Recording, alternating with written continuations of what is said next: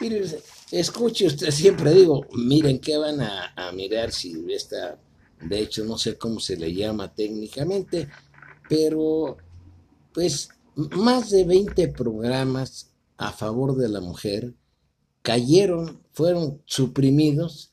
¿Por quién? Pues por López Obrador, eh, con el apoyo de la cuarta transformación. ¿Cuál transformación? Es una degradación. Mire, esto era destinado pues para la protección de los derechos humanos, para prevenir la discriminación, para rubros de igualdad y equidad de, género y para estancias infantiles. Yo, la verdad, eh, leí a la señora Silvia Heréndira de Ackerman, que es la secretaria de la Función Pública, y dice que el gobierno de López Obrador ha sido el más feminista. Señora, pues no, no diga usted mentiras, ni somos tontos ya no lo quiero repetir, eh, al, llevar a cabo una revisión y comparativo entre el, pues, lo que fueron los presupuestos de egresos de la Federación de 2019 y 2020, o sea, el año que, que corre, hubo una disminución en estos programas de casi 2 mil millones de pesos.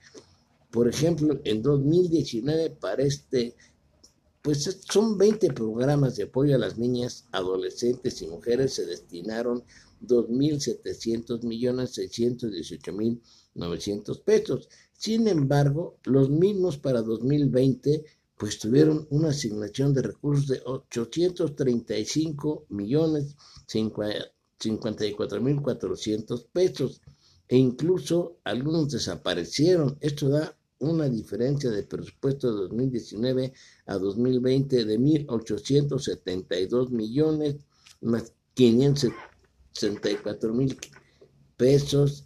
No, esto, yo, yo no entiendo, eh, bueno, sí entiendo, eh, la señora Silverendira y al igual que otros personajes que están alineados con el Mesías, tienen que seguir la corriente, tienen que inventar cosas, creen que todos somos estúpidos, que no leemos, que no nos informamos, que no acudimos a, fuentes donde brota estadísticas, información, pero para terminar y no alargar esto, son 20 programas que a favor de la mujer fueron casi eliminados de la cuarta transformación y otros que dejaron con otro nombre le hicieron una reducción eh, muy cuantiosa en cuanto a recursos.